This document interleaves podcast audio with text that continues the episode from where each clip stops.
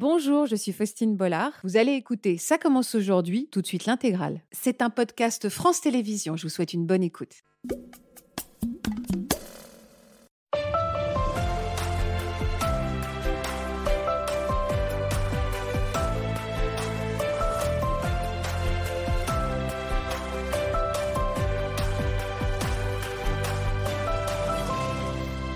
Bonjour à toutes et à tous et merci de nous retrouver pour cette nouvelle émission en direct sur France 2. Ce sont quatre femmes lumineuses avec lesquelles nous allons passer ce début d'après-midi. Quatre femmes impressionnantes de détermination qui vont nous faire rire, nous émouvoir et également nous communiquer leur formidable énergie à l'occasion d'Octobre Rose. L'épreuve du cancer du sein a révélé en elles un caractère de battante, un déclic même qui les a poussées à s'accomplir, à vivre la vie dont elles rêvaient depuis toujours. Elles vont nous raconter ce destin qui a été bouleversé par la maladie et toutes ces belles choses, oui on peut le dire, qui en ont découlé. Le cancer du sein tue encore mais il est parfois également synonyme de renaissance pour certaines. C'est ce message très important qu'on a décidé de mettre en lumière aujourd'hui. Bienvenue sur le plateau de Ça commence aujourd'hui. Bonjour Solange. Bonjour Faustine. Bonjour Magdeleine. Bonjour Faustine. Bonjour Julie. Bonjour. Et bonjour Anaïs. Bonjour. Merci infiniment à toutes les quatre d'avoir accepté d'être sur ce plateau avec déjà ces quatre sourires qui sont extrêmement communicatifs. J'ai été très touchée par votre histoire et je suis persuadée qu'elles vont insuffler une énergie folle à toutes celles qui nous regardent et à tous ceux également, parce que je pense également aux hommes touchés et aux hommes qui accompagnent et à qui vous allez faire regarder la maladie. Vous allez les faire regarder la maladie de façon totalement différente. Ça fait du bien. Je vous présente Natacha Espier, notre psychologue que vous connaissez bien. Natacha, je sais que c'est un sujet qui vous touche particulièrement puisque vous êtes vous-même engagée depuis plusieurs années dans une association euh, qui aide les femmes à traverser cette difficile épreuve qu'est le cancer du sein. Vous êtes ici en terrain d'écoute absolue. Euh, comme tous les vendredis, je le disais, on est en direct. Je vous invite donc à laisser tous vos messages à nos invités, vos messages d'encouragement. Si vous-même, vous avez envie, envie de nous envoyer euh, des photos de vous, nous raconter euh, vos histoires, vous n'hésitez pas à le faire. Vos messages seront diffusés à l'antenne. Le hashtag, c'est CCA, comme ça commence aujourd'hui, vous l'avez compris. Alors Solange, est-ce que je peux dire que vous êtes une nouvelle femme depuis, depuis quelques temps, depuis quelques mois maintenant? Oui. Vous voulez m'expliquer pourquoi? Je suis une femme mariée. Félicitations. Ouais, une femme mariée à Eric. Et... Qu'on embrasse, qui viendra nous rejoindre tout à l'heure. Pourquoi vous n'avez pas d'alliance? Je vois pas d'alliance. Parce que, en fait, euh, ce sera un, un tatouage. D'accord. Voilà. Et donc vous êtes en, en- en cours, en cours de choix de En cours l'alliance. de réflexion, ouais, pour savoir quel motif je vais faire. oui. Pourquoi cette union avec votre homme qu'on découvre là a autant de sens pour vous?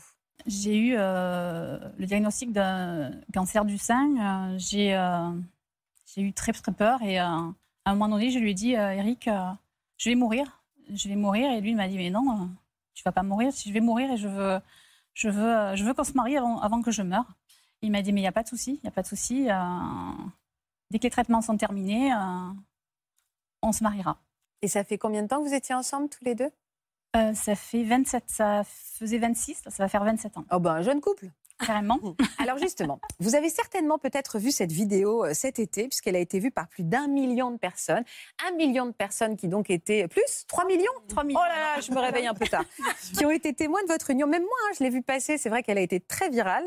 Une union donc pas comme les autres, puisqu'en fait, et ça c'est top, Eric avait organisé tout dans votre dos de la plus jolie des manières, on va le dire. Vous n'étiez pas au courant, donc vous êtes arrivé. C'était vraiment un mariage surprise. Vous nous avez donc confié des images de ce mariage surprise. Un moment évidemment rempli d'émotions. Regardez.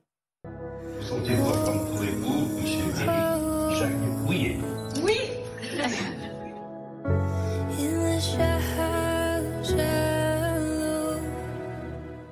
Vous allez pleurer, Pas du tout. parce que nous, on va pleurer. On a les poils au garde à vous un peu. Si, si. Vous ne vous y attendiez vraiment pas. Mais Pas du tout, du tout, du tout. Absolument pas. Alors, vous allez me raconter évidemment les détails de cette union, mais on va revenir donc combien de temps avant? Quand est-ce que vous avez découvert votre maladie? euh, Juin 2022, Donc un an avant. un an avant. Comment vous l'avez découvert cette maladie? Alors, euh, je me palpais régulièrement les seins et euh, un matin, j'ai découvert une petite boule qui me faisait mal. Et j'ai de suite consulté. Pourquoi vous vous palpiez régulièrement les seins? Vous aviez une histoire dans votre vie qui fait que vous étiez particulièrement attentive? Non, non, non, pas de cas dans la famille, mais euh, C'est bon à savoir, il faut toujours. Vous aviez quel âge? 55. On, on peut inviter, on fait souvent des émissions sur le cancer précoce aussi, on peut inviter les femmes à se palper extrêmement régulièrement les seins. Il y a X tutos qui existent sur Internet, c'est tout simple. C'est presque un geste qui devrait devenir naturel et ça, ça a certainement aussi euh, euh, sauvé votre vie aussi. Vous avez donc constaté une boule dans le Une sein? boule et une douleur. C'est surtout la douleur qui m'a interpellée. Donc, euh, mammographie, échographie. Là, le premier diagnostic, ça a été euh, Madame, je sens la boule, mais honnêtement, sur les clichés, je ne vois absolument rien. Et rassurez-vous, un cancer, ça ne fait pas mal. Moi, j'ai un peu toujours entendu ça. Si la boule fait mal, c'est que c'est pas forcément un cancer. Donc c'est un tort, il faut le dire. hein. Tout à fait. Parce que moi, ma- la tumeur était euh, sur le grand pectoral. euh, Vous pouvez me montrer où c'est? D'accord. donc sur le muscle qui est Ok. derrière le sein, en fait. Euh, donc je souffrais. Quand elle m'a dit, bah, il faudra prendre des antidouleurs et pour vous rassurer, faire un autre examen. Sauf que bah, dans le compte rendu, euh, j'avais pas d'ordonnance pour faire d'autres d'autres examens pour me rassurer et pour voir si. Donc j'en parle avec Eric, euh, qui à cette époque-là euh, avait un client, il est pisciniste et il avait un client euh, radiologue. Il lui en parle, il lui dit non mais euh, il faut un deuxième avis là, c'est c'est- bizarre qu'elle ait mal donc deuxième, euh, deuxième avis une semaine après, parce que euh, comme il connaissait, du coup on a eu euh, vite euh, un rendez-vous. Alors là, pas de mammographie pour pas irradier euh, deux fois le sein, échographie, et là la- le médecin qui me consulte me dit, il y a- je, je vois quelque chose, c'est très très profond, mais, mais il y a quelque chose. Donc directement, elle m'a fait une biopsie, et là, euh, elle me dit, il y a un, un liquide atypique, il va falloir attendre sept jours euh, les résultats de l'anapathe. Et c'est dur les plus longs de votre vie. hein. C'est ça. Et donc, sept jours après, euh, ben, le diagnostic, le deuxième diagnostic tombe. Alors là, oui, c'est Madame, vous avez un cancer du sein, un cancer du sein triple négatif. On ne peut pas le soigner euh, avec des hormones. Vous, êtes peut-être porteuse du gène BRCA. Et dans ce cas-là, si vous êtes porteuse de ce gène, euh, il faudra euh, ben, vous proposer de vous enlever les seins et, les ovaires. Un cancer du triple négatif, ça métastase au, au cerveau, au poumon. Donc voilà, là, je m'effondre. Au fur et à mesure, le tableau se noircit de plus en plus. On commence à me parler des traitements. Donc, euh, j'ai la chance d'être euh, à l'hôpital Nord, à Marseille. Et euh, il y a un, un accord précoce actuellement euh, qui, avait été, qui avait été signé avec un nouveau protocole, un protocole inversé pour le triple négatif. C'est d'abord chimio plus immunothérapie, ensuite euh, tumérectomie, ensuite Le- radiothérapie encore avec l'hormonopéra- Le parcours du combattant. Est-ce que vous étiez seule au moment de l'annonce, Oui. Solange C'était mon, mon souhait. Pourquoi? Je ne saurais pas vous l'expliquer. J'ai mon mari, vous... enfin, mon compagnon, voulait me à l'époque voulait m'accompagner. Une copine aussi m'avait dit je viens avec toi. J'ai dit non mais ça va, je ça va, je, je, je- je vais y aller. Et voilà, quand je suis sortie, euh, j'étais en pleurs. euh, Sauf que donc ça a été à vous de l'annoncer à Eric. c'est ça. Quel mot vous avez choisi? Alors j'ai lui ai téléphoné. Il m'a dit je viens te chercher. J'étais en pleurs. euh, J'ai dit non non mais ça va, je je- je- je- je- j'arrive, j'arrive, t'inquiète pas. Je sais pas comment je suis rentrée. C'est ma voiture qui m'a ramenée. Ben là voilà, là ça a été les pleurs, c'est l'annonce. euh, Mais on va se battre quoi. Il est là le cancer et euh, on va se battre. Et vous avez fait front tous les deux, comme vous le faisiez depuis plus de 20 ans. Euh, on va l'accueillir. Eric, on a envie de faire la connaissance de votre compagnon devenu époux. Et je crois qu'il arrive sur une chanson qui a beaucoup de sens pour tous les deux. Voici Eric.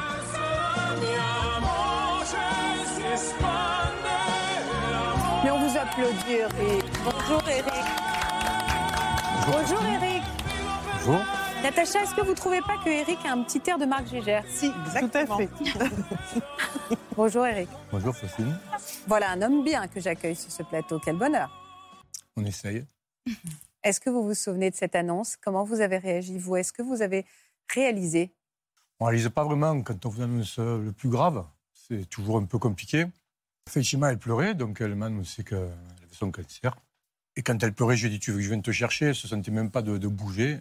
Et quand on est retourné à l'hôpital Nord plusieurs fois après, elle m'a même euh, montré l'endroit où elle s'était euh, mis de côté pour, pour, à l'abri de- des jambes pour, pour pleurer. Donc ça, l'avait, ça vraiment choqué, marqué. Ben, c'est sûr que j'ai dit Ben, rentre, viens vite à la maison, on se voit, on parle. Et après, quand on sait, après, il faut mettre en place tout ce qu'il faut faire pour, pour se battre. Donc, ce qu'on a fait. Vous êtes très ému, Eric. hein? Oui, c'est un moment euh, voilà, de la vie qui, qui marque. ce moment précis, j'en avais parlé avec Evelyne Delia il n'y a pas très longtemps, qui m'avait parlé de ce moment si difficile de l'annonce, ce moment où vraiment, au premier sens du terme, la vie bascule et celui du partenaire, de l'amoureux, de l'ami en même temps.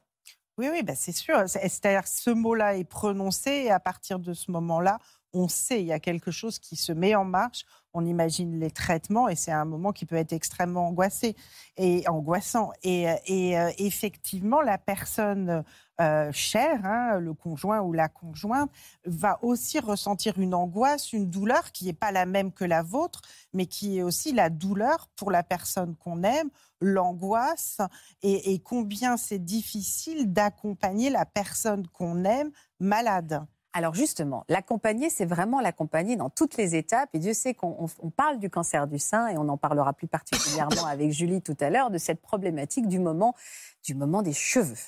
Des moments. Alors il y a plusieurs écoles. hein. Il y a celles qui décident de- d'anticiper les choses en se rasant les cheveux. Il y a d'autres qui vont dissimuler les choses ou non. Aucun jugement. Vous, ça a été quoi votre choix?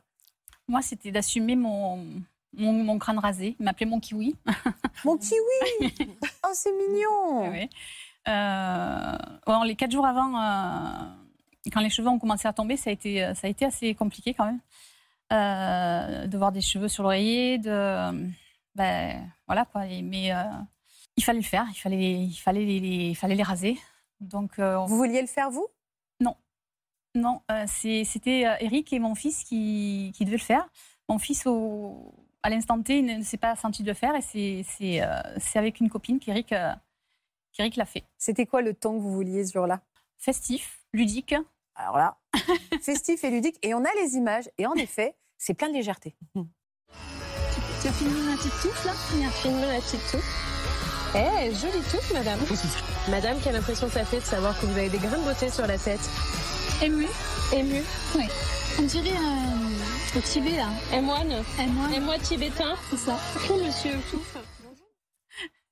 Est-ce que vous faites semblant à ce moment-là Ou est-ce que vous êtes vraiment, vous ressentez une forme de, de légèreté? Une forme de légèreté, ouais, au fur et à mesure qui me, qui, qui m'enlève des cheveux, ben, j'ai, euh, comme on dit, le, le smile. euh, au fur et à mesure, je, je me découvre un autre, euh, un autre visage et euh, je, je, je m'aime avec mon, mon crâne de kiwi là. Immédiatement, vous Oui. vous aimez en kiwi? Oui, Vous n'avez pas pensé à acheter une perruque, à mettre des beaux turbans, à mettre des, des foulards?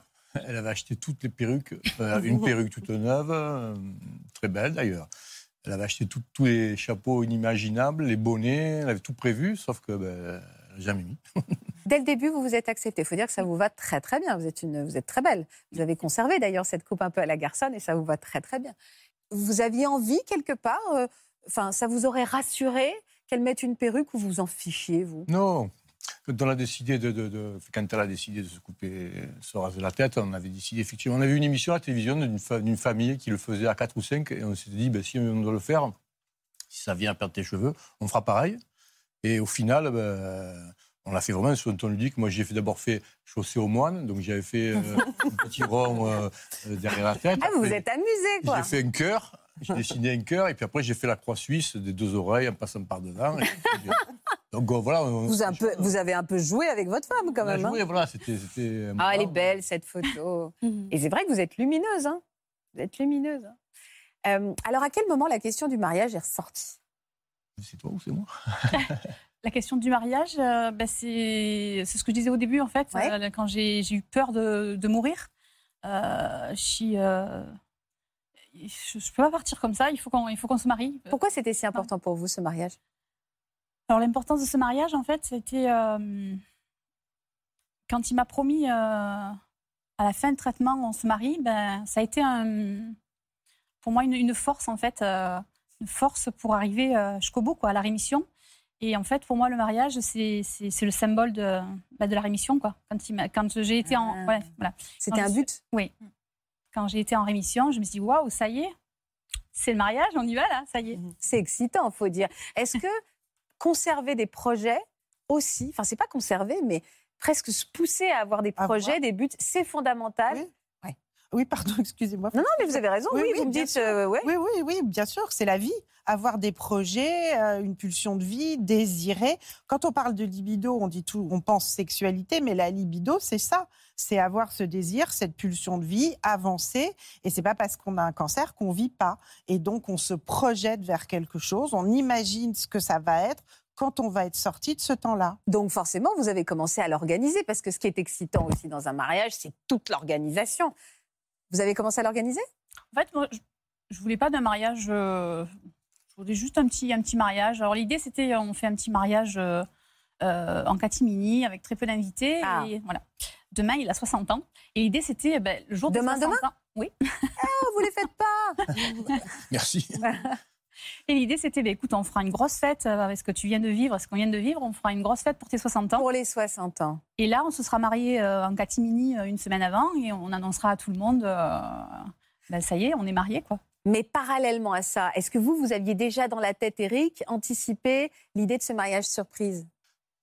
C'est- principalement nos amis. Quand ils ont su que j'avais promis à Solange pendant la période la plus difficile que le jour où elle serait guérie, euh, je, je l'épousais. À chaque fois qu'on se voyait, ils nous disaient alors, quand c'est que tu demandes, euh, quand c'est que tu fais ta demande à Solange officielle euh, Elle voulait faire la fête, elle voulait faire. L'enterrement d'une jeune fille. une dizaine de jeunes filles. Donc, et, me- et à chaque fois qu'elle me voyait, elle me disait bon, quand c'est que tu, tu vas faire quelque quelque chose d'original pour, pour, le- pour sa demande de mariage? Et un soir, je me rappelle, je rentre très tard, je me mets sur l'ordinateur, puis je commence à regarder un petit peu tout ce qui se fait, qui s'est fait en demande de mariage. Et il y a tout qui a été fait. euh, entre les grands sommets euh, himalayens avec, avec un panneau, euh, Ouais, le truc simple, quoi. hein. l'avion avec une banderole derrière. Ah ouais, Il y a même un qui avait fait une demande de mariage. Il avait loué un panneau publicitaire en face où elle travaillait pour, pour, pour, pour qu'elle. Classique, Classique, classique. classique, voilà, des- mais il y, a- il y a tout qui a été fait. euh, euh, traverser un stade de, de football en plein match avec un panneau. euh, je- Tout nu. En général, c'est tout nu. hein, Oui, qu'on voilà, je t'épouser. C'est là où j'ai un petit regret, Eric. Ça m'aurait amusé de diffuser les images. Donc, euh, faire quelque chose d'original après, après tout ce qui avait été fait, c'était quand même très compliqué. Et c'est là qu'il m'est venu l'idée de, de- de- Puisque je, je- savais dans la façon dont on voulait se marier, c'était quand même plus facile que de faire un grand mariage avec euh, beaucoup d'invités. J'ai pensé à ce mariage euh, surprise. Sauf que quand je me suis renseigné un petit peu par rapport à toute l'organisation administrative qu'il fallait faire, c'était très compliqué. Euh, Dans ma commune, ça ne pouvait pas être fait non plus parce que euh, tout le monde nous connaît, donc euh, il y a eu des fuites. Donc j'ai trouvé donc euh, un ami qui est, qui est- qui est maire d'une commune voisine qui m'a vraiment aidé ouais, en termes de, de administratif. Oui, parce qu'administrativement parlant, il n'y a pas des trucs à remplir. Oui, voilà, il y a beaucoup de papiers, il faut, être domicilié sur la commune, donc on, on s'est domicilié. Bon, Mais elle, elle n'avait pas besoin de signer des choses? Eh ben, on, a, on, a, on a trouvé une solution rapide, voilà, de trouver le- le- le, C'est pour la bonne cause, c'est pour la bonne cause. Alors, il y, a- y y la loi, puis il y a l'esprit de la loi. L'esprit de la loi, c'est pour, en fin de compte, éviter les mariages blancs, les mariages forcés, les mariages arrangés. Donc, quand euh, vous, euh, C'est pas forcé du tout, c'est moi qui voulais pas qu'il Ouais, rentre. ouais, c'est ça. bah oui, parce que quand vous êtes arrivé, alors vous aviez rien senti. Rien, Genre vraiment. Rien. Pas la surprise, on est un peu au courant, mais on ne se le dit pas. Mais vous Non. aviez, vous saviez que vous alliez vous marier ou enfin? Mais oui, mais quand je lui en parlais, parce que du coup, quand euh, j'étais en, en rémission, à la fin des traitements, euh, je lui dis bon, alors, euh, comment on fait Euh, Qui on prend comme témoin Tout ça euh, Quelle date Euh, Et puis, il était fuyant, il était fuyant. euh, euh, il me dit non, mais c'est bon, là, c'est la grosse saison, c'est les piscines, euh, j'ai pas le temps de m'en occuper, on verra ça en septembre et tout. Puis, je le voyais fatigué, je voyais. euh, c'est bizarre, il doit faire un burn-out après ce qu'il vient de vivre, il y, a, il y a quelque chose qui va pas. Les copines qui me traquaient, alors, machin, truc, qu'est-ce qu'on fait, c'est quand? Je dis, mais je crois que. Je crois qu'il a abandonné l'idée, je ne comprends plus, quoi. Je, je ça pas. pu- eh, vous auriez pu aller au conflit direct hein, avec cette histoire. Et alors ce jour-là, comment vous l'avez emmené à la mairie? Vous lui avez dit quoi? Donc là, je lui dis, je- euh, le jeudi de la semaine, je ne lui ai pas annoncé avant le jeudi.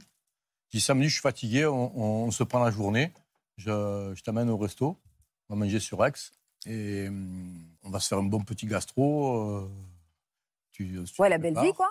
Voilà. Et elle me dit, euh, bon, d'accord, super, pour une fois que tu prends une journée en pleine saison. Ouais, il fait jamais de surprise, en plus. hein.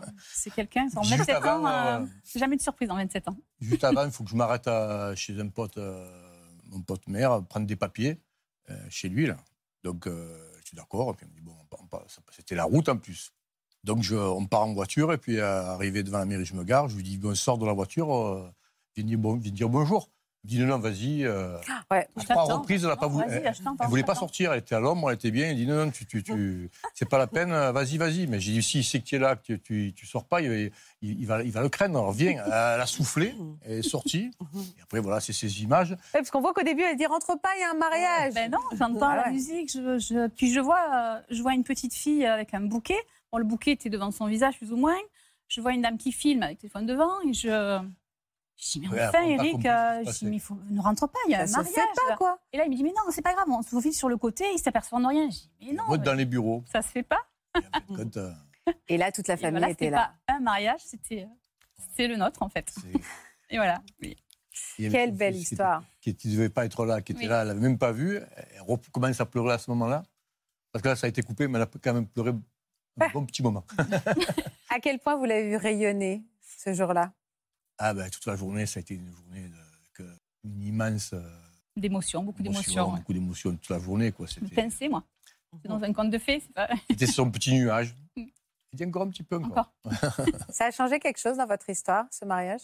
Mariage, le cancer, euh, tout a changé. Enfin, ça a été, euh, cette épreuve a été quelque chose de. euh, ça a révélé notre, euh, notre amour plus, plus, plus. Et euh, il a été là tout le temps. Il disait euh, le lundi, on ne peut pas, on a chimio. C'est ce on qui a toujours été. euh, c'était fort, quoi. C'était fort. Il a toujours été là, jour et nuit. Il m'a accompagné de partout, à tous les examens. Jamais il m'a laissé aller, laissé aller seul où que ce soit. Il est encore ému, Eric. Euh, il me dit arrête, ne me parle pas, ne me parle pas, ne me parle pas. Euh, c'est vrai que ce on Oui. est peut-être quelque chose. C'est vraiment quelque chose qu'on. C'est, c'est- c'est puissant dans ces moments-là de se dire on n'est pas seul. C'est un combat familial. On va, se on va raser la tête ensemble. On va en sourire ensemble. On va se motiver ensemble. C'est fondamental, ça. Alors, c'est fondamental, oui, quand on peut. Alors, moi, je suis absolument ravie pour vous et c'est une magnifique histoire. C'est vrai que si on être accompagné, c'est extrêmement important.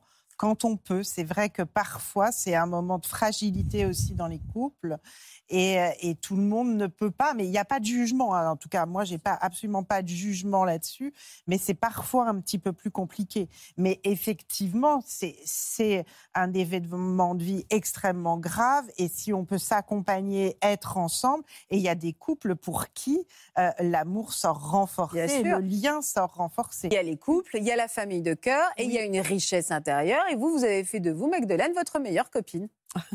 Ça y est, c'est mon tour. Ouais, c'est votre tour.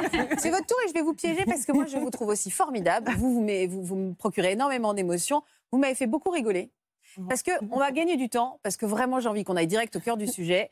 Même si vous allez me raconter, parce qu'aujourd'hui, vous êtes encore dans ce combat, donc j'ai toute l'empathie du monde. Mais quand je dis vous êtes chouette, regardez cette liste.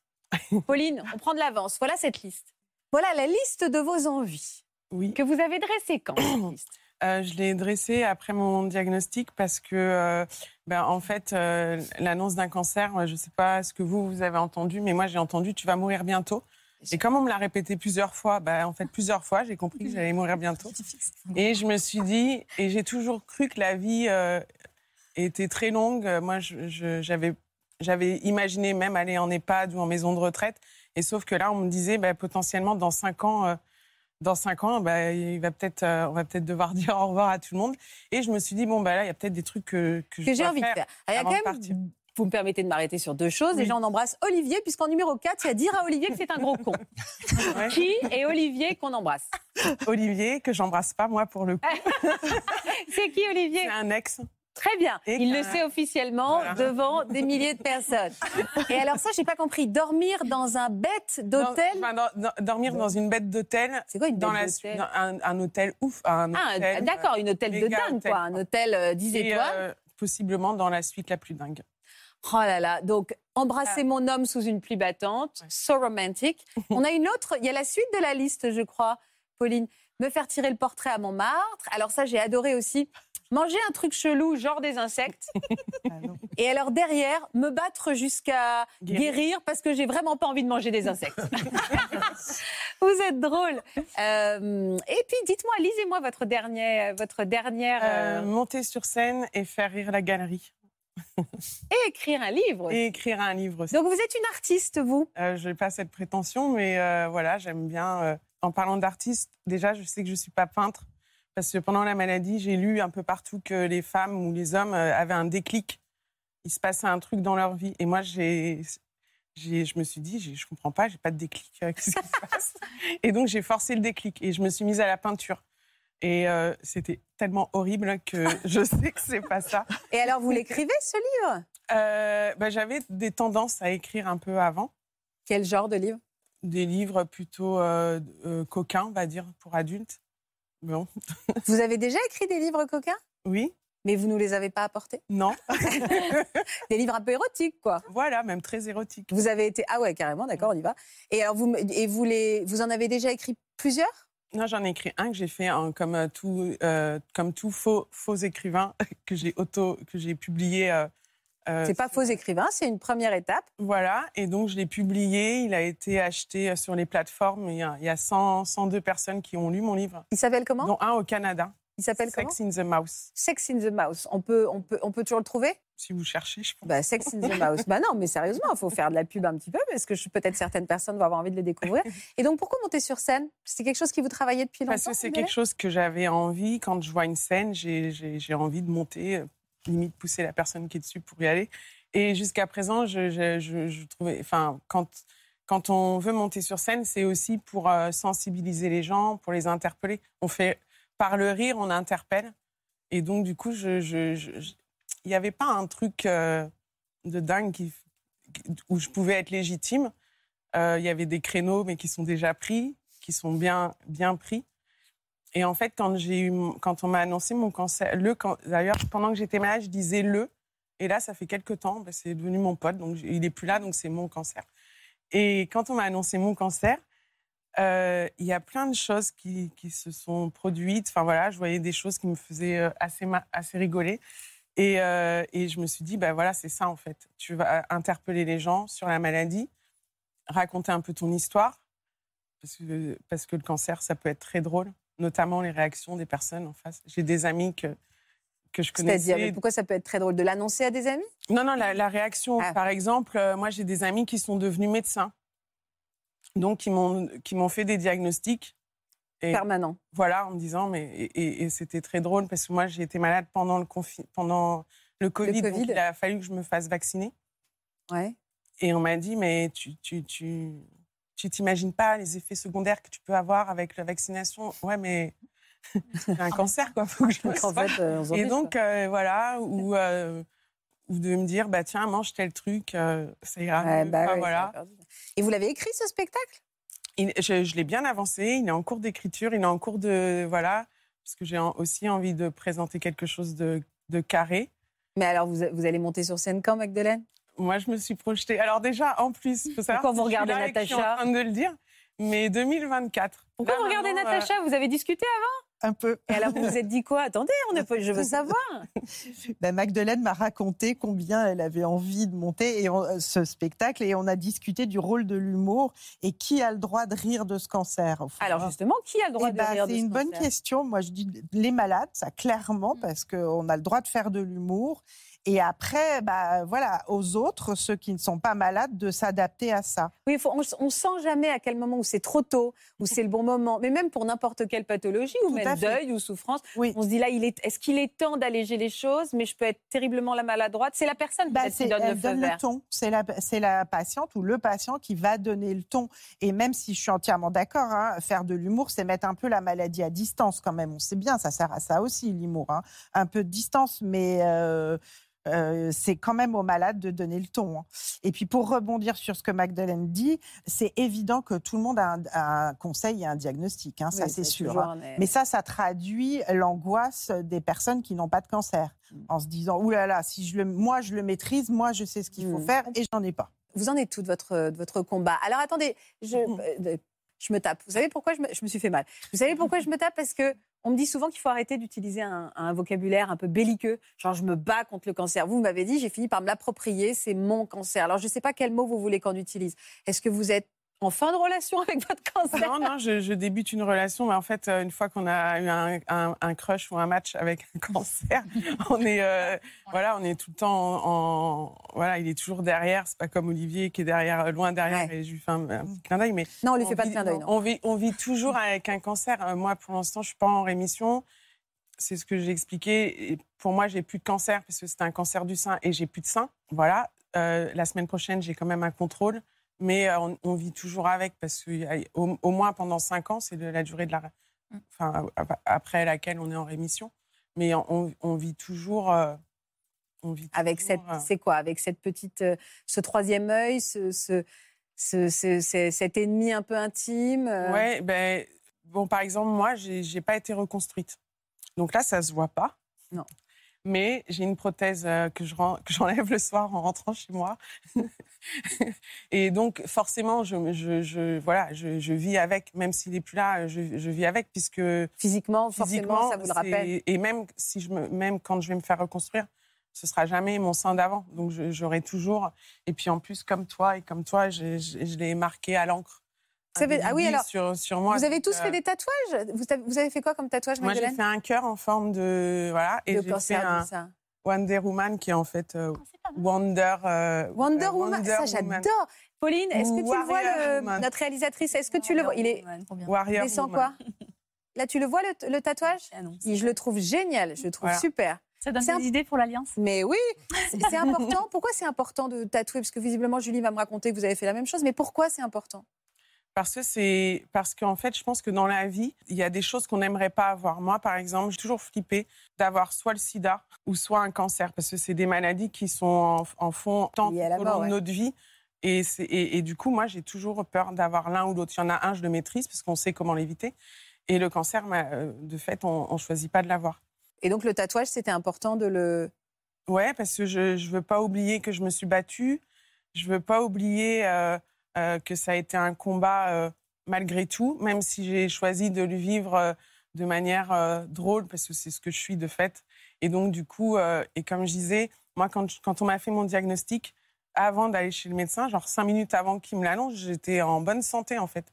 Donc, je, je, je me, dis, mais pourquoi je vais sortir et être Malade, ouais. Donc, du coup, je me suis dit, ne change rien. J'ai dit, euh, Je suis toujours en bonne je santé. suis toujours en bonne santé et il faut être en bonne santé. Parce que j'avais un peu personnifié ou personnalisé mon Mhm. cancer. Je me disais, tant, si je change pas, il ne saura pas que je sais qu'il est là. Et donc, du coup, je pourrais le combattre un peu par derrière. C'est intéressant, ouais, l'avoir en, en loose derrière. voilà. Ouais, je comprends. Et, ouais. euh, et du coup, voilà. j'ai- c'est bien, c'est drôle comme Je technique. me suis entourée de personnes qui pouvaient être Et vous avez monté là une association pour aider aussi les, les- d'autres malades euh, à voir les choses avec ce même regard-là? Oui, parce que je veux, je veux transmettre. Parce qu'en fait, quand j'ai été malade, et du coup, grâce à votre émission, j'ai cherché des gens vivants. Parce que euh, le cancer, c'est dramatique dans la tête de tout le monde. Et d'ailleurs, les gens euh, euh, nous voient un peu comme des personnes en sursis, mais plus proches de la mort que, que de la vie. Et donc, du coup, je trouve que maintenant que nous, on a fait ce parcours et qu'on est là pour en parler, ben, ça fait du bien parce que les- les personnes qui ont reçu leur diagnostic hier ou ce matin, ou voilà, Et eh qui ben, nous regardent et qui nous regardent, eh ben, ils peuvent se dire ah, il y a quand même des personnes qui sont vivantes. Euh, donc, euh, Évidemment, voilà. évidemment. Et aujourd'hui, il y a des chiffres très optimistes. Si le cancer du sein est détecté, d'où la nécessité de C'est ça, d'où la nécessité de se faire dépister parce que ça réduit de 30% le risque. et avant mortalité. 50 ans. Et, Et avant avant, 50 ans. Parce que moi, je l'ai eu à 45. Oui. J'aurais pu euh, suivre la consigne euh, Ouais, d'accord, moi, et c'est 50 ans. jusqu'à 50, mais Je ne cesse de le dire, Ouais. c'est important. Julie, on va écouter également votre histoire. On peut dire qu'il y a une Julie d'avant, une Julie d'après? Oh oui. Alors, oui, alors vous avez vraiment changé de tout, hein, de Ah oui. carrière, de tout. Euh, Elle ressemblait à quoi, la Julie d'avant? C'était quel genre de jeune femme? Ben, la Julie d'avant, en fait, elle voulait plaire à tout le monde. Elle était un peu enfermée dans des fausses croyances. En fait, j'étais la personne qu'on voulait que je sois. Et aujourd'hui, euh, je suis enfin la personne que je voulais être. Alors, elle ressemble à quoi aujourd'hui, la personne que vous vouliez être? On va dire que moi, cette, euh, cette histoire de cancer, elle m'a complètement désinhibée. Euh, Désinhibée, c'est intéressant. Pourquoi? Ben, que ce soit à titre euh, physique, c'est-à-dire qu'avant, j'étais juriste. Du coup, euh, j'avais une certaine tenue à avoir. Je devais avoir toujours un petit pantalon qui va bien, les petites chaussures qui va bien, la chemise, la veste et tout. Alors que moi, j'étais une punk dans l'âme. Ah, c'est drôle. Et j'étais tatouée dessous. Mais pas autant qu'aujourd'hui, mais j'avais des tatouages, mais euh, je pouvais pas les montrer. Et en fait, voilà, c'est mon côté preppy, un peu gossip girl. Sauf que c'était un personnage, c'était pas moi. Eh, vous aviez envie d'exploser, euh, Ouais, mais je euh, savais pas de comment, révéler, quoi. ni quand. Ah, Je savais dingue. pas comment. Et le cancer, euh, ben, en fait, il est venu me donner euh, le coup de pied aux fesses que j'avais besoin. À quel âge? 27 ans. Ouais. C'est-à-dire ce coup de pied aux fesses? Parce que vous avez tout de suite dit, OK, j'ai plus de temps à perdre, il faut, que je de- faut que je révèle qui je suis Ben, en fait, euh, on a beau vous dire que on peut traverser la route et se faire écraser, que ça arrive à tout le monde. C'est un peu euh, quelque chose qui vous paraît loin parce que j'avais cette insouciance et peut-être aussi l'insouciance de la jeunesse de dire euh, ça arrive qu'aux autres, une fausse croyance. Et là, ben, ben non, ça m'est arrivé quoi. J'ai une maladie euh, super grave. J'avais jamais été touchée de près ou de loin par chance, ni dans ma famille, ni par mes amis. Et là, ça me tombe dessus. Et donc, ça a été un peu le coup de pied qui m'a dit Ok, t'as qu'une vie. Donc, en fait, c'est maintenant. Et il faut, que, faut plus que t'attendes. Parce Alors, que tout peut basculer du jour au lendemain. Alors c'est maintenant pour faire quoi? Vous avez fait quoi tout de suite? Eh ben, en fait, euh, bon, pour la première fois de ma vie, j'étais en arrêt maladie. Ça a duré, euh, ça a duré quand même euh, deux ans. hein. J'ai eu 18 mois de traitement. Et en fait, ben, je me suis dit, OK, euh, moi, j'ai toujours été une artiste dans l'âme. J'ai toujours dessiné depuis que je suis toute petite. Je pense que je suis née en sachant dessiner. Sauf que j'exploitais pas ça. C'était un loisir. Et je me suis dit, OK, ben là, je suis en arrêt maladie, alors je vais reprendre l'école d'art. Et puis, à la fin de tout ça, comme euh, je voulais être tatoueuse, mes parents s'inquiétaient de me voir devenir tatoueuse, alors j'ai fait juriste. Et euh, donc, je me suis remis au dessin, j'ai acheté une machine à tatouer. En plus, mes parents sont tatoués, quoi. Mais c'est vrai qu'à l'époque, bah, c'était un peu moins démocratisé que vous, maintenant. faisiez- vous faites quoi comme genre de tatouage? Vous avez commencé par quoi? Bah, en fait, euh, moi, je, dess- je dessine plutôt des dessins réalistes, tout ça, mais je suis plus attirée quand même par des choses figuratives. Donc, en fait, j'avais acheté une machine à tatouer, je tatouais des fausses peaux en silicone, je tatouais des citrons, j'en ai tatoué beaucoup. Jusqu'à ce que. On ne sait pas qu'on allait aller dans les kiwis et les citrons. Voilà. C'est une thématique. Et puis après, jusqu'à ce qu'en fait, euh, la chimio, elle ait raison de ma concentration. J'arrivais plus à me concentrer suffisamment pour pouvoir euh, me concentrer sur quelque chose pour pouvoir le reproduire euh, en dessin. Ou alors même les doigts. J'avais les doigts qui me piquaient. J'avais voilà, la chimio avait atteint aussi un peu le bout de mes doigts, tout ça. Et puis alors tenir une machine qui tremble, c'était devenu mission impossible. Donc j'ai dû arrêter quoi. J'ai arrêté de faire ça et j'ai écrit à la place. Alors, c'est à ce moment-là que vous nous avez apporté une photo que vous nous avez demandé de diffuser. Euh, pour quelle raison vous vouliez qu'on la voie? Laquelle de photo Eh bien, regardez, cette photo-là. Ah, vous l'avez diffusée. Vous nous l'avez demandé. Ouais. Mais parce qu'en fait, je ne l'ai jamais montré. Je l'ai absolument jamais montré. Et, euh, et c'était pas pour cacher la vérité. Parce qu'en fait, on m'a souvent vue comme vous me voyez aujourd'hui. C'est-à-dire avec ma frange, mon turban. Et en fait, belle, et dessous- belle comme le jour. Hein. belle comme le jour. Et dessous, j'étais comme ça. Et en fait, c'était pour montrer aux La personnes à- qui regardent l'émission que j'ai toujours été très.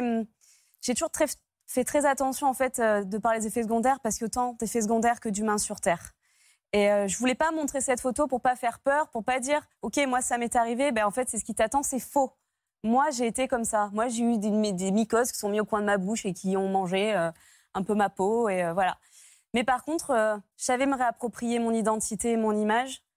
Et euh, donc, je passais un peu de temps dans la salle de bain. Quand je sortais, je disais, ça y est, je suis de retour.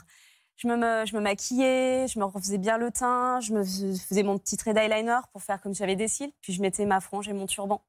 Et j'étais de retour. Je m'étais réappropriée, au-delà de ma féminité, mon identité. Vraiment. Il est très fort, votre discours. Et j'espère qu'il va, il va se transmettre tout ce que vous nous racontez, mais qu'il va se passer euh, vraiment d'oreille en oreille. Je sais qu'on est énormément gardé sur les réseaux sociaux, par la jeune génération aussi. Écoutez-le, et j'apprécie, et je suis sensible à votre, tout votre langage corporel, parce que vous levez, vous levez le ton.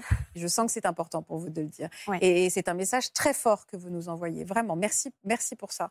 Donc là, vous étiez de retour, vous êtes rapproprié votre identité. Donc le tatouage, les citrons commençaient à baver un peu. Alors après, écrire, vous êtes mis à écrire quoi? Au départ, un blog sur la gestion de la féminité et de l'identité pendant la maladie. Parce qu'en fait, euh, je voulais mettre dans ce blog toutes les, petites, euh, les petits tips qu'on me donnait à droite, à gauche, en me disant que bah, les personnes qui le liraient, peut-être ça leur ferait gagner du temps. Donc je me suis mis à écrire. Je sais pas pourquoi j'arrivais plus facilement à écrire à ce moment-là plutôt qu'à dessiner. Parce qu'il faut savoir que même regarder la télé, pour moi, c'était une performance. Même lire un message, un texto, c'était une performance. D'ailleurs, je, tiens à dire à tous les accompagnants et toutes les personnes qui entourent les gens qui traversent cette maladie que si on vous répond pas, c'est pas parce qu'on vous snob, c'est juste parce qu'on n'a pas la force. Mais par contre, on est super content de recevoir des messages, on est super content de vous lire. Continuez à le faire, mais surtout, attendez pas un retour. Peut-être dites juste, je pense à toi. Ça, ça fait tellement de bien et ça nécessite pas forcément de réponse. Je pense qu'on va faire un Oui, on va dire tout ça, on va répéter tout ça pendant. Non, mais c'est très très juste. Merci de le dire aussi. Racontez-moi l'histoire de. C'est vos, c'est vos cheveux là qu'on voit. hein C'est mes cheveux. Alors ultra lookée, ultra euh, belle comme vous êtes. euh, vous avez fait comment vous avec vos cheveux?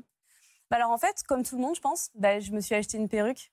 Alors au départ, bon, moi j'avais les cheveux très très longs. hein. J'avais les cheveux longs presque jusqu'à la taille, blond platine, grosse mèche sur le côté. On n'a pas une photo de vous avec Vous avez donné des Oui, photos j'ai de vous donné avant des photos. Ah ben j'aimerais euh, bien qu'on les diffuse ces photos de là. D'accord. Donc vous étiez tout en tout en cheveux Tout à quoi. fait. Et en fait, euh, j'avais pas de souvenir de moi les cheveux courts.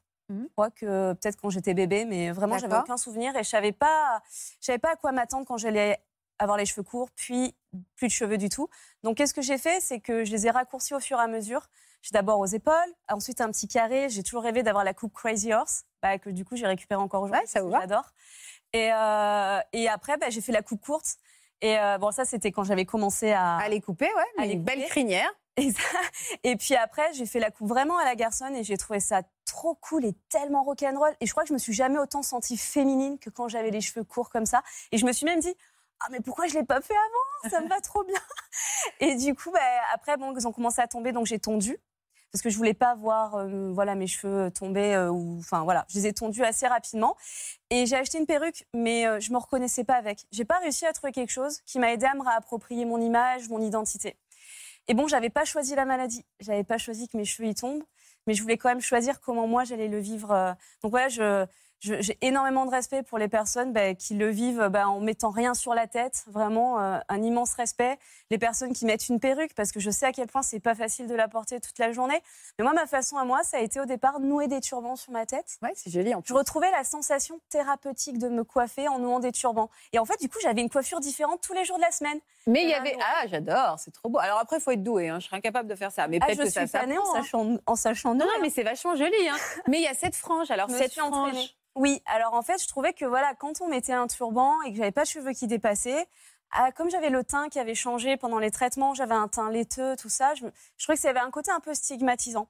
Donc comme en plus d'être une artiste contrariée, j'étais une contrariée de la frange. j'avais, j'avais, j'osais pas la couper ma frange. Ça avait un truc qui m'avait toujours fait fantasmer, mais j'osais pas la couper. Du coup, j'avais des, des franges à clip dans mes affaires. Ouais, on- euh, ça existe comme ça, des et bien sûr, franges. clip et tout. Et, euh, et donc, j'avais ça. Et un jour, euh, en nouant mon turban, j'ouvre mon tiroir et je tombe sur ça. Et je dis, ah, mais c'est ça qu'il me faut. Je la glisse sur mon turban, je serre très fort, parce que j'avais pas de cheveux pour la clipper. Je serre très fort mon turban. À la fin de la journée, j'avais trop mal à la tête. Mais par contre, j'étais trop contente parce que, ben, en fait, j'avais un look de turbanista.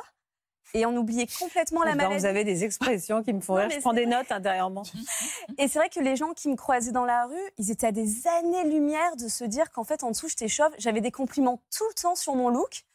Mais ça fait tellement du bien quand on est dans. Jamais dans sa vie, on croit qu'on va se voir comme ça. Sans- Et c'est là où vous avez eu l'idée de créer votre marque pour, Tout à fait. pour que ça soit plus confortable, que vous puissiez en faire. Avec l'aide de ma maman, qui m'a donné la vie, qui m'a sauvé la vie. Elle était coiffeuse devenue aide-soignante. Je l'embrasse très fort. Et euh, elle garde ma fille à ce moment, en ce moment même. Et en fait, elle, euh, elle, elle m'a aidé à développer mon premier prototype, on va dire.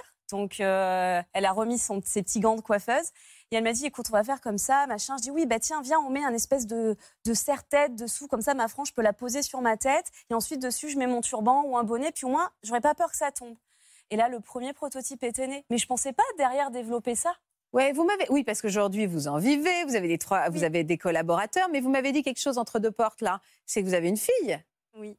À 27 ans, quand on a un cancer du sein, je sais que c'est parfois compliqué. La maternité, on a dû vous alerter sur les dangers d'une d'une. Ah ben, clairement, on m'a dit que j'avais plus de chances de gagner au loto que de tomber enceinte naturellement.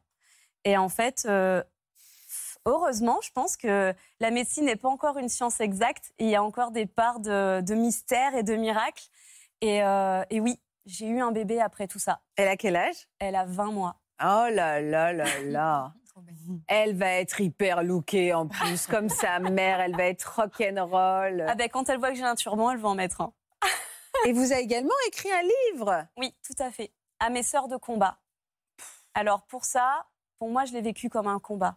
En fait, après, j'ai énormément de respect pour tout le monde, c'est-à-dire que chacun le vit comme il peut et avec les armes qu'il a. Moi, personnellement, pour moi, ça a été un combat, le combat de ma vie. Et c'est pour ça que j'ai voulu livrer ce message.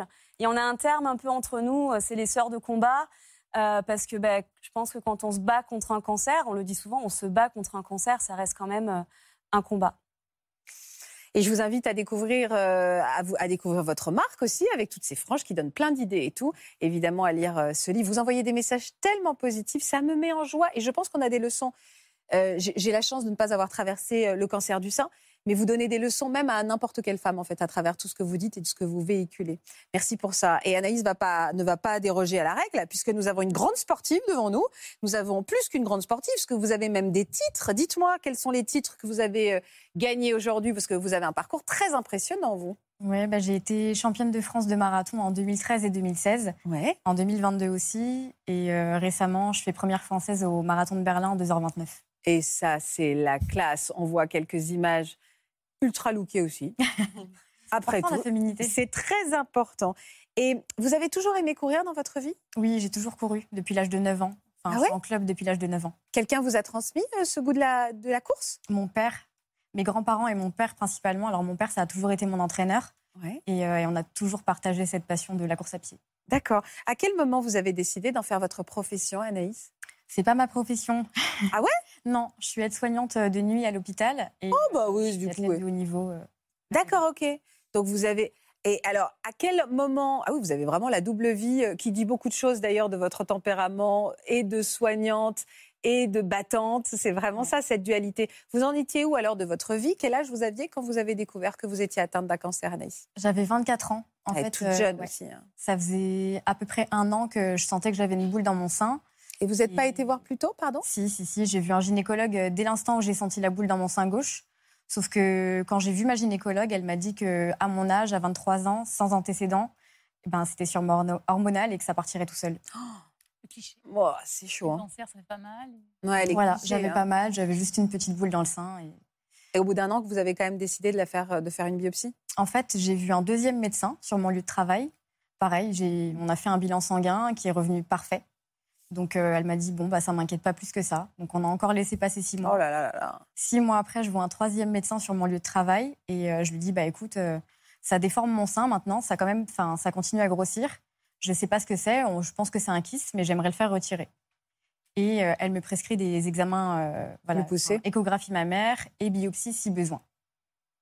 Quel cancer on vous a diagnostiqué? On- du coup, on m'a diagnostiqué un cancer du sein triple négatif avec métastase ganglionnaire et euh, c'était un stade 3 sur 4.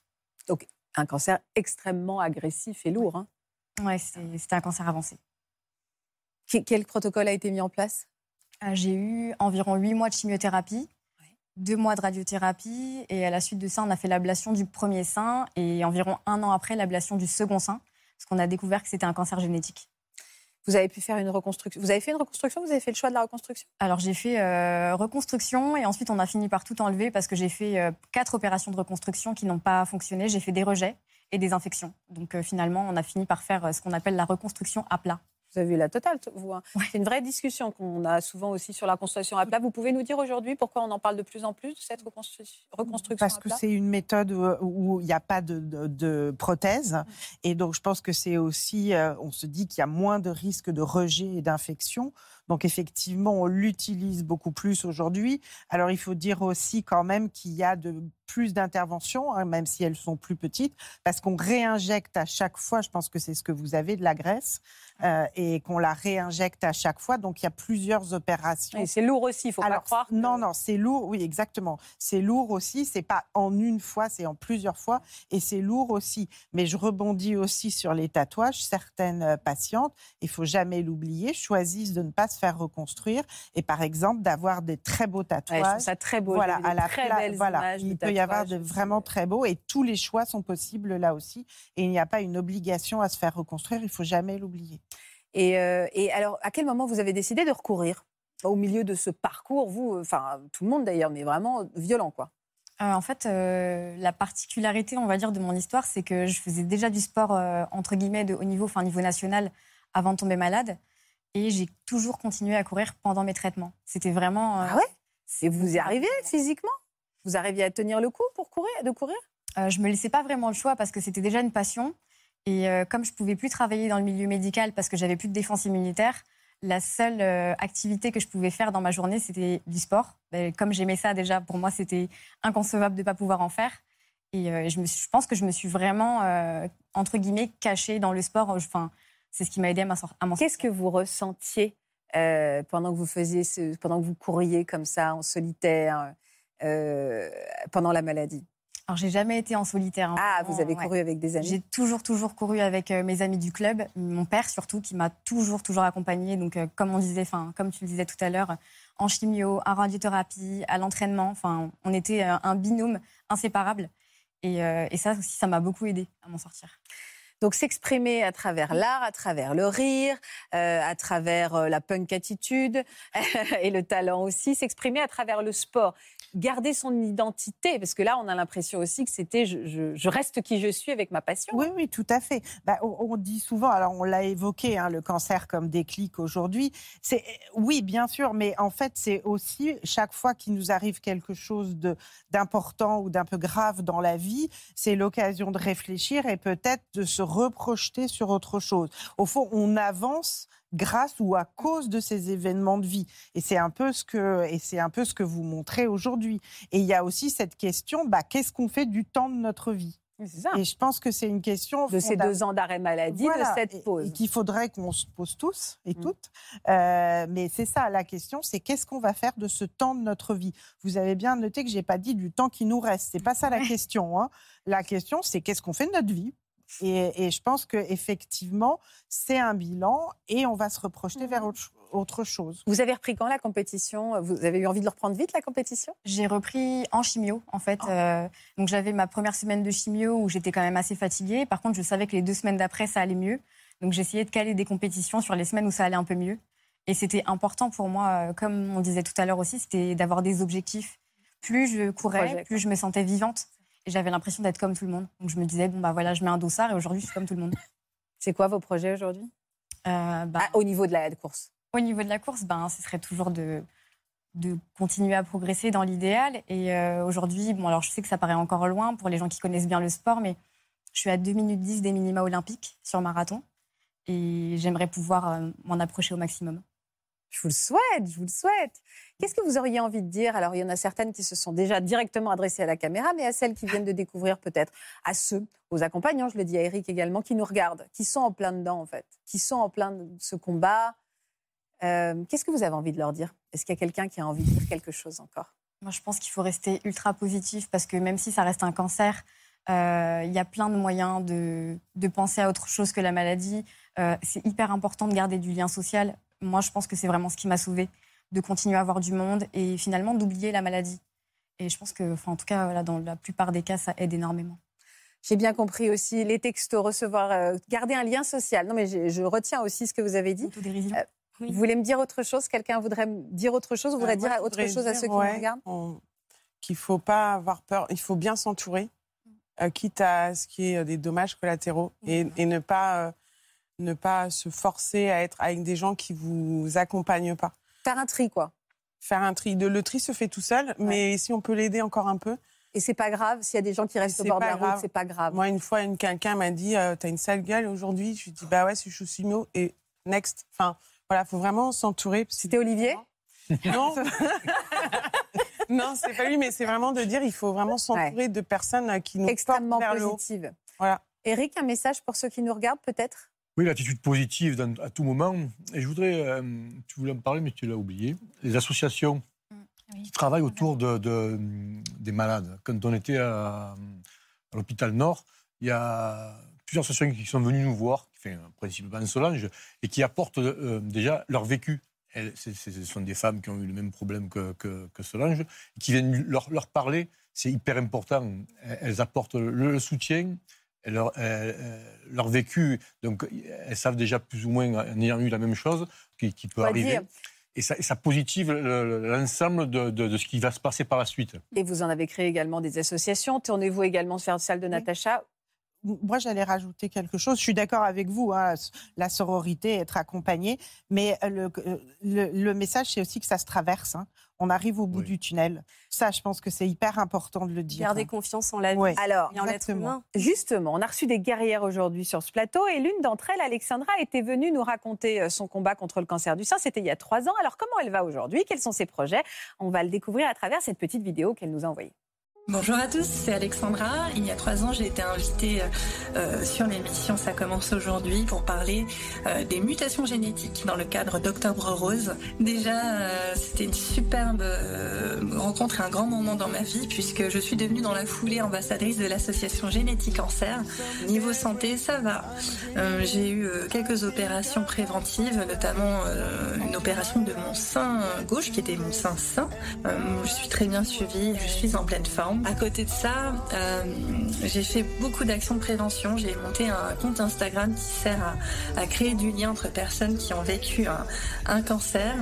Euh, et d'un point de vue professionnel, j'ai franchi le pas. J'ai décidé de devenir la dirigeante de l'entreprise dans laquelle je travaille. En tout cas, j'embrasse toute l'équipe de Ça commence aujourd'hui, que je n'oublie pas. Et nous aussi, on vous oublie pas, Alexandra. J'ai vu le regard de Julie. Il y a une vraie sororité sur ce plateau. Et merci de me l'avoir beaucoup transmise, parce que vous avez, euh, voilà, vous êtes porteuse de beaucoup de très beaux messages pour tous et toutes. Merci, Natacha. Merci, Faustine. Merci à vous de contribuer à faire circuler euh, cette, ces, ces douces pensées. Je vous embrasse très fort. Je vous souhaite à tous un très bon week-end. Soutenons Octobre Rose. À lundi.